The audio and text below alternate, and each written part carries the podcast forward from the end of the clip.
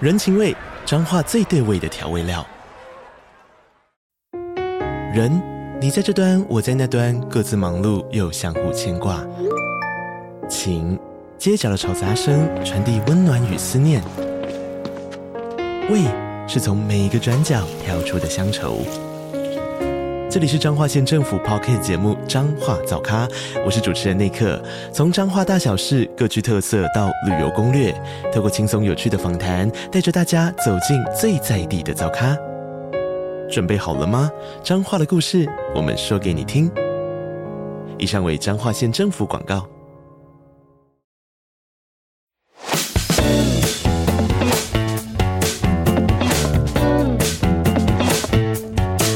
Sport Soulmates，今日我嘅 Soulmates 有少年冰球運動員梁家俊 Jasper， Hello，我係 Jasper。好多謝 Jasper，仲有 Jasper 嘅爹哋喺度嘅，Hello Jasper 爸爸。 Hello，你好啊，椰青。咁咧今日點解我會揾 Jasper 上嚟咧？你覺得咧？你覺得點解我揾你上嚟啊，Jasper？因為你想訪問我打完 Hockey Five 之後啲咩感想？係喎，咁你不如話俾大家知你呢個 Hockey Five 嗰度你攞咗咩獎啊？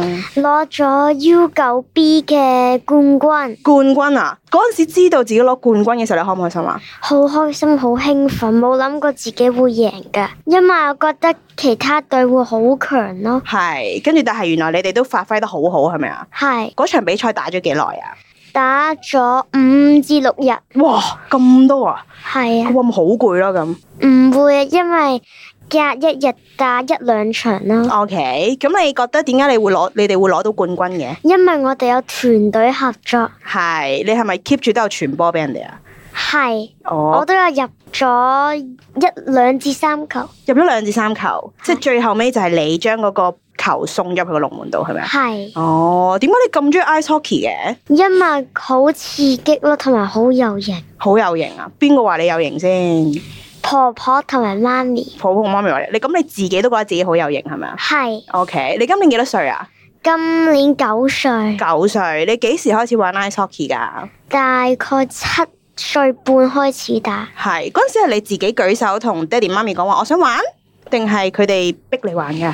媽咪初初俾我試下堂玩下，跟住就越嚟越中意玩。係，咁我哋訪問下爹哋啦。爹哋，你有冇玩 ice hockey 嘅咧？我冇噶，咁點解嗰陣時會俾 Jasper 玩 ice hockey 咧？咁太太中意咯，咁啊又係一個好有型嘅運動，都算係 X game 啦，所以咪俾佢試下咯。哦，特登講 X game 係因為爹哋你好中意 X game 嘅。係啊，咁你本身自己都有玩開？我冇噶，哦，咁 Jasper 除咗玩 ice hockey 之後，仲有啲咩 X game 佢有玩到咧？佢有玩山地車啦，誒嗯。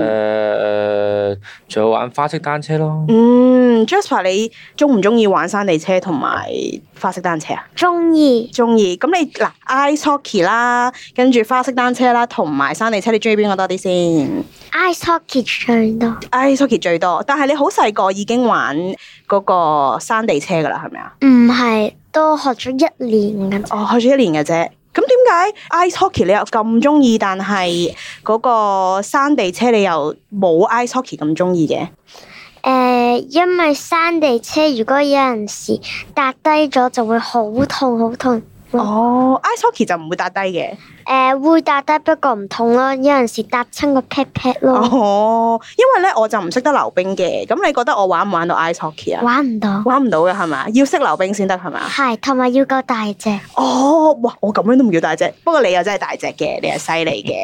我哋講下嗰個山地車先，咁誒、呃山地車就自己一個人玩啦，咁誒、呃 ice hockey 就全部隊友一齊玩啦。咁你係咪中意同隊友一齊合作多啲㗎？係，哦，你有冇邊一場比賽最難忘啊？除咗誒頭先我哋講嗰個、呃、hockey fives 之外，誒、呃之前有打一個星期誒、三嘅比賽咯，嗯，嗰、個比賽係點樣嘅？點解你咁咁記得呢個比賽嘅？因為如果三隊好強咯，遇到三隊好強嘅。同埋我仲攞過一次 MVP。哦，你覺得你點解會攞到 MVP？係咪因為你有型啊？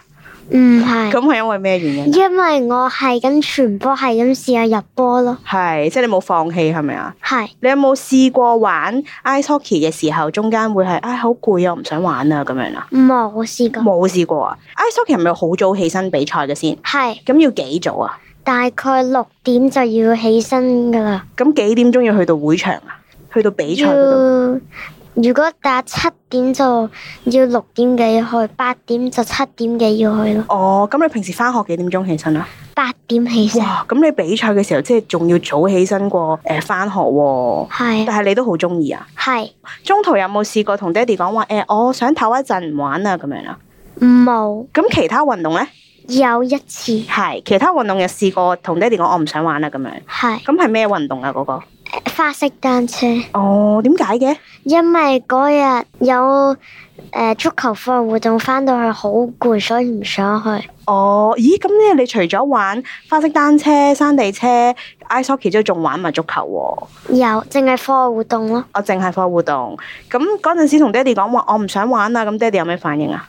好嬲咯。爹哋你係咪真係好嬲啊？嗰日好嬲噶。點解啊？點解咁嬲啊？因為佢玩咗咁耐，咁又放棄咯，突然間。嗯，因為全其實啲活動都係最初就我揀啦，咁、嗯但係佢一路開始大，咁啊每一年我都有再問佢你係咪真係中意玩㗎？如果唔中意玩，我哋就放棄揀第二樣啦。咁佢都話佢中意玩嘅，係咁一路都有學嘅。係係啊，咁嗰日翻去突然間去接佢去踩單車，咁佢突然間話唔去，就喺上面發脾氣啦。嗯，點樣發脾氣啊？Jasper 你誒好嬲咯，嗌啊喺個屋企，誒係啊，後咗喊咯，哦係咁喊，咁跟住爹哋嗰陣時點樣啊？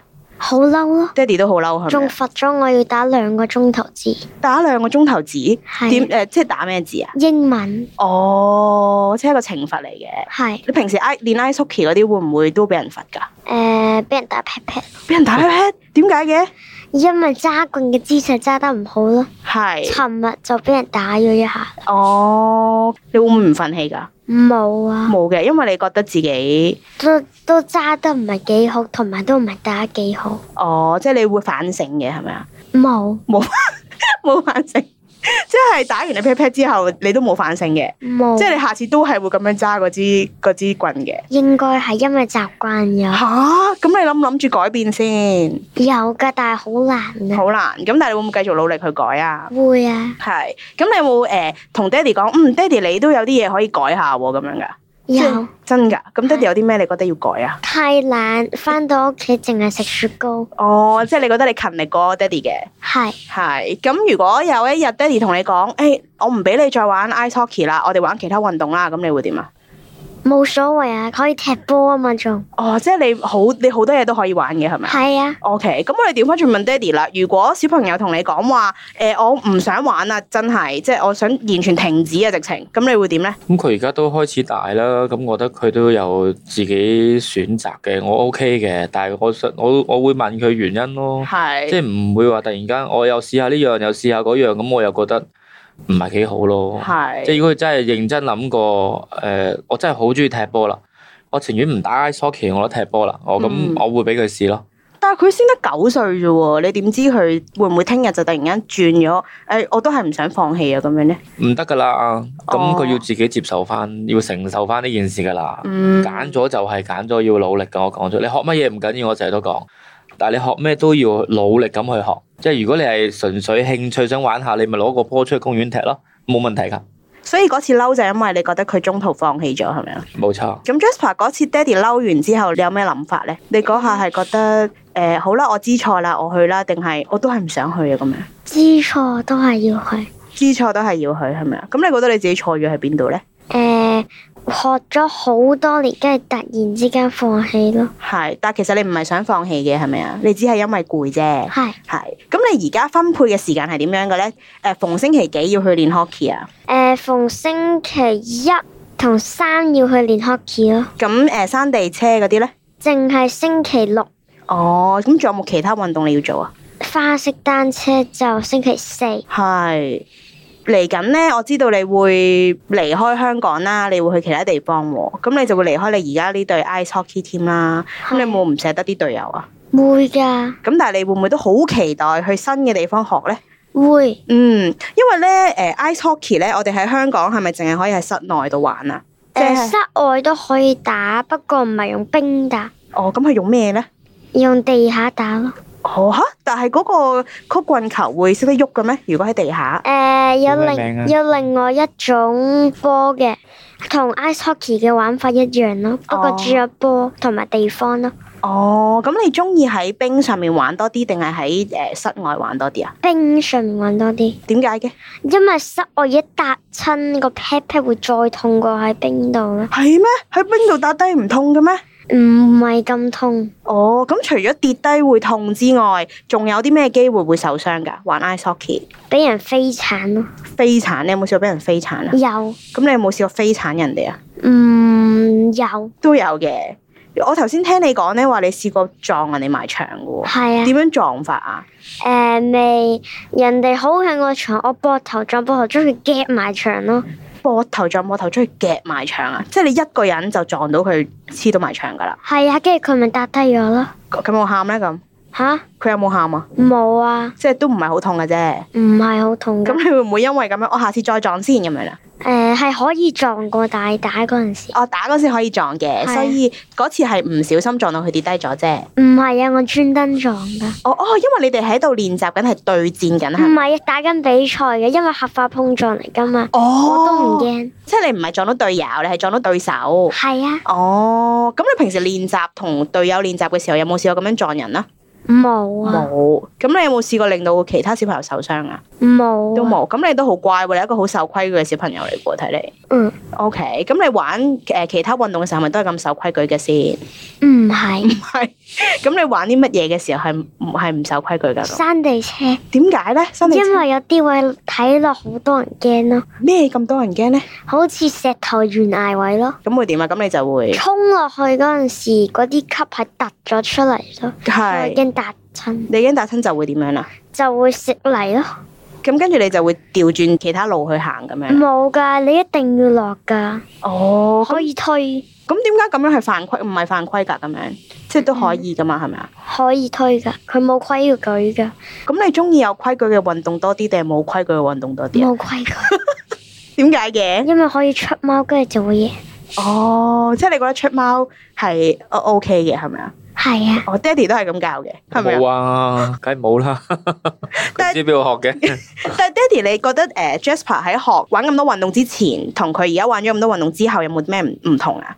佢以前玩平衡車咧，唔輸得嘅，嗯一輸咗冇獎攞咧，佢會好嬲，會喊，嗯哦情緒係好差嘅會。嗯，細細個嗰陣時三四歲，係一路大啦，咁啊開始面對輸咧，佢又 O K 嘅喎，佢輸咗咪下次努力啲咯，嗯，佢就冇以前咁樣嘅。係即係可能一啲大賽，好似上次去泰國打 ice hockey 咁，一分一分俾人咬住追，佢都好努力嘅。嗯係啊，我又親眼見過佢輸緊十幾比零，嗯冇放棄過嘅。佢以前唔會咁樣嘅，係即係明知輸佢會放棄嘅。以前，嗯依家佢唔會嘅。 Jasper，你有試過輸十幾比零啊？廿幾比零都試噶，誒、廿幾比零都試過，咁點解你嗰陣時唔放棄啊？因為一定輸嘅喎。因為又唔係零 percent 唔會輸，仲有機會噶嘛。哦，即係你覺得點樣都一定有機會係咪啊？係咁啊，但係最後尾真係比零，即係真係輸咗嘅時候，你點樣㗎？你會唔會好唔開心啊？冇啊，咪下次再打過咯。哦，呢個係教練同你講啊，誒、你啲 teammates 同你講啊，定係爹哋媽咪咁同你講㗎？爹哋媽咪，哦，咁你就真係覺得係咯，其實輸咗都冇所謂啦，係咪啊係啊。 ？OK，而家打就得啦，有得打就得啦。哦，咁你想打到幾多歲啊？吓、你想打一直打咯，直接打唔到為止。哇，咁要打咗好多年喎、嗯你都 OK 嘅，OK 啊， ，OK，即係而家 ice hockey 係你嘅第一位係咪啊係？OK，咁爹哋如果佢真係咁想去呢個 ice hockey，你會唔會覺得可以犧牲其他嘅運動，淨係發展呢一樣呢？誒、我覺得除咗學業係唔可以犧牲嘅啫。哦，係啊，咁其他以前係我幫佢揀嘅啲運動，佢而家咁大個，嗯佢咪我俾佢自己揀咯。但係唔可以以前咁太多運動，因嗯為冇，因為我一個禮拜七日，可能有五日都係運動，都係玩嘅，冇嗯温書嘅。嗯，係啦，因為讀國際學校太開心係嘛，係咁啊第時咁唔得噶啦，開始大個都要要讀翻書，即係勤力啲讀啦。係咁啊，可能俾佢揀兩樣咁樣咯，運動如果都要玩少啲咯，久唔久玩下咯，嗯都係俾佢揀嘅我。 Jasper，你驚唔驚啊？聽到爹哋咁講，你要讀書咯驚驚。喎， 好驚添啊！即係你唔中意讀書嘅，哦唔，中意誒温書，唔中意温書。做功課都 OK 嘅。咁但係你唔温書，你咪唔識做功課咯。考試先要温嘅啫嘛，哦，即係平時上堂唔使温書嘅。唔使㗎，做功課就得㗎啦。哦，咁但係做功課啲嘢你都要識先得㗎，有聽㗎嘛？即係你覺得自己好專心，誒、上堂聽嘅嘢就已經可以啦，係咪啊？係啊，咁我想問下，如果到遲啲誒、你真係要翻學，咁好忙嘅時候，可能你淨係可以一個星期練到兩日 ice hockey，咁你會唔會好失望啊？唔會啊，因為依家都係一個禮拜練一兩次嘅啫嘛，都夠啦，你覺得？夠啊。哦，咁其實但係你係最想一個星期七日都練係咪啊？唔係啊，要唞㗎，哦，要唞嘅咩？我以為你會好中意，中意到唔想唞添。唔係㗎，咁你有冇試過真係好攰啊？打完 ice hockey 之後有係點樣嘅攰到？誒攰、到誒、呃一除完裝備就要即刻去食早餐，上咗車就瞓咗覺㗎啦，吓、即係冇食早餐你就去比賽啦？冇㗎，叮咁多。叮咁多，點解唔食飽啲嘅？因為冇時間啊，媽咪成日話趕時間，又遲到啊，遲到啦。咁係咪因為你唔肯起身所以遲到唔先？係啊，佢唔起身，因為媽咪遲到，令到你食唔到早餐。咁但係你冇食早餐，你夠力打㗎啦咩？诶、呃打，因為我覺得打完就有得食噶啦嘛，哦，所以打嗰陣時你你唔會記得自己肚餓嘅，嗯打完就記得啦。係啊，係、即係攰到要即刻去食早餐。係，有冇試過誒攰到趴咗喺啲冰上面啊？咁又咁冇，我冇。咁其他同學仔有冇啊？有啊，有一個有一個瞓覺都有係咪你？係點樣瞓覺啊？即係佢打打下瞓覺。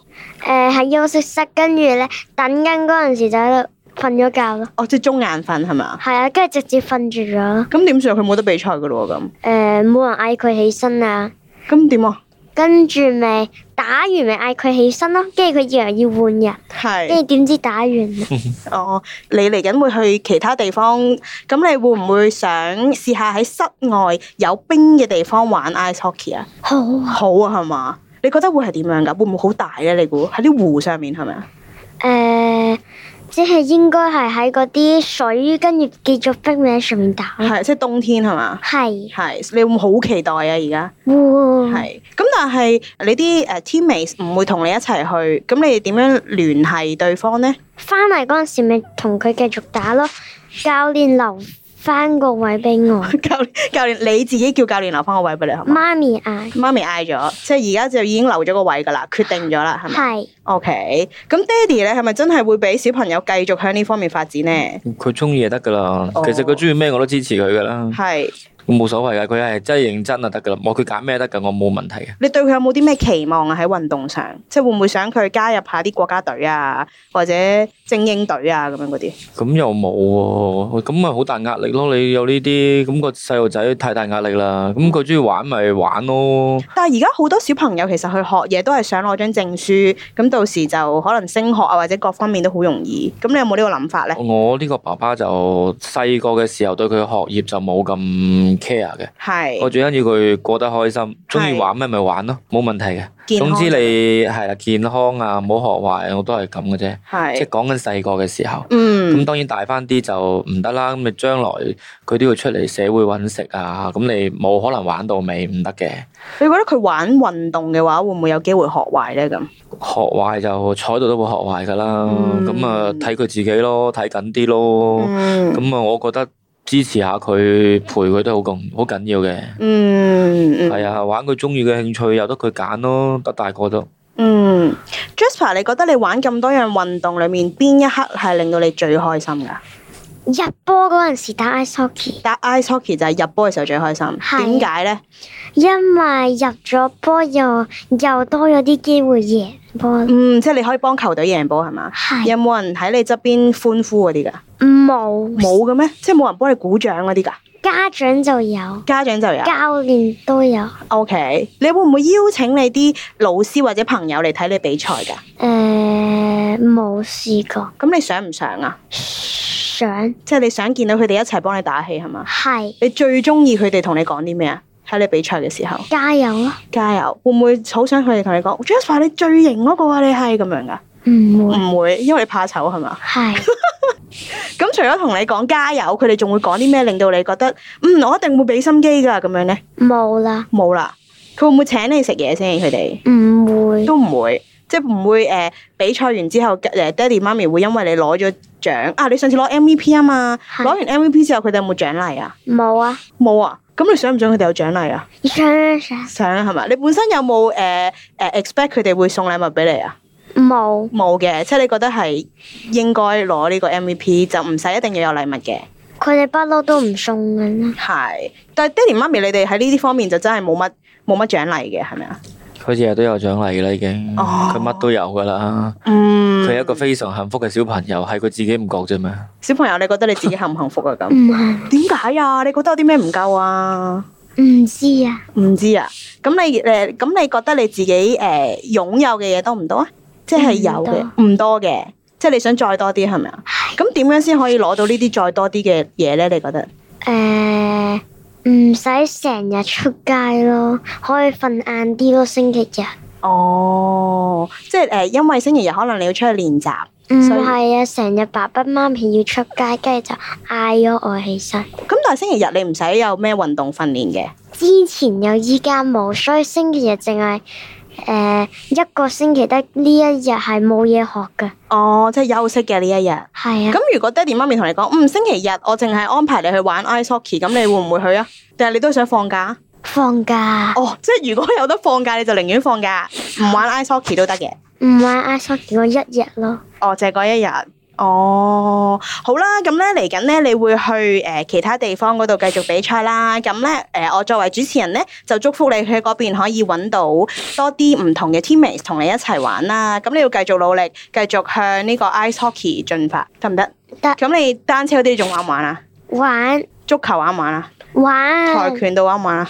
玩嗯咁，你冇時間讀書噶咯喎，咁點算啊哦唔知啊，爸爸會編排噶啦。 ？OK，你交俾爸爸係咪啊？係，好嘅，咁我哋都交俾爸爸啦。希望爸爸喺嚟緊嘅日子都可以幫 Jasper 編排到一個又開心又快樂，跟住又可以學到嘢嘅童年啦。今日好多謝少年冰球運動員梁家俊 Jasper 同埋 Daddy 上嚟同我哋傾偈，我哋下集再見啦，拜拜，拜拜。